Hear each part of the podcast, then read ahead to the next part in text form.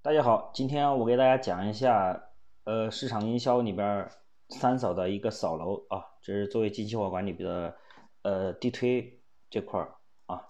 大家一听到扫楼就知道，肯定是跑到社区里边去发传单啊，肯定大家都扫都做过这个事儿啊。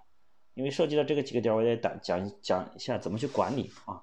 首先，在做扫楼之前，不要盲目啊，因为很多人在做市场营销，尤其是三扫扫扫楼这块儿很盲目啊，拿个传单让员工或者让兼职就跑到楼上去发传单啊。因为现在涉及到几个问题，第一个问题，你要去调研，对吧？你要调研这个小就调研这个小区有没有你的精准客户群体，对吧？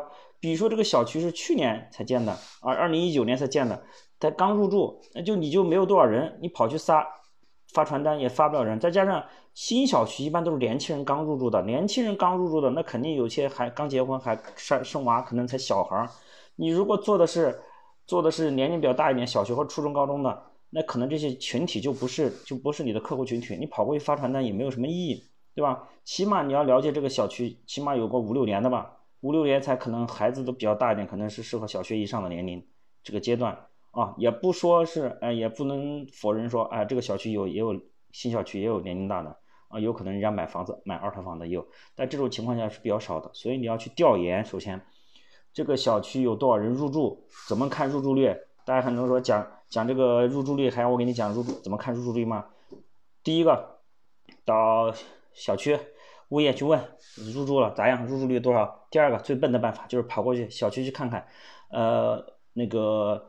窗户上挂了挂了多少个那个空调？每一层楼有几个几几户挂了空调有多少？还要挂窗帘呢，对吧？你就看一下。还有晚上如果不想还想知道的话，就晚上去看，晚上七六七点去看，看那每哪每栋楼有多少个亮灯的，你就知道大概有多少客户了。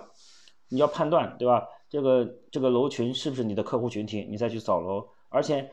安排扫的时候，你要去做调研，把这一个第二个调研，把这个区域所有的这个社区的楼，你都要调调研清楚，对吧？大概有多少栋，多少个小区，你多少户，多少人，你大概发这些，把这扫完，大概你要带多少传单，对吧？比如扫这栋楼，可能一个大小区可能要发三四千，三四千，可能有三四千户，你就发传单，你能拿了一千，对吧？而且大的那种小区三四千户，每一栋都是，呃，比如三十三层的啊，一户多少梯，你大概。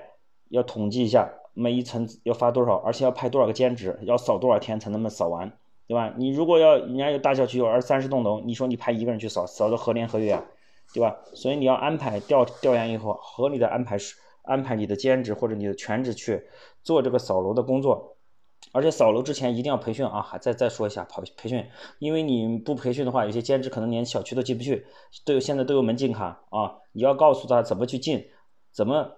穿着怎么打扮？不能你报了一个传单，然后直接进去。我告诉你，那肯定进不去，对吧？那肯定是要培训啊，背什么包，穿什么衣服，对吧？让人看着起码成熟一点，不要进去慌张的东张西望的这些细节性的东西，这是你们精细化管理的一部分啊！不要觉得是啊，发扫个楼、扫个街或者就是去发个传单就不用培训，这不培训你就会吃亏的。花磨花点时间培训，磨刀不误砍柴工啊！把你的这些做精细化，这就是精细化。连做扫楼的一些什么培训啊、PPT 啊做好，告诉员、告诉兼职怎么发传单，告诉他的路线啊，遇到什么情况怎么办？比如发传插插楼的时候，把传单塞到门把的时候的时候，人家开客户开门了啊，业主开门了，问你们在干啥？你要告诉对吧？这种特殊情况你是不是要回复？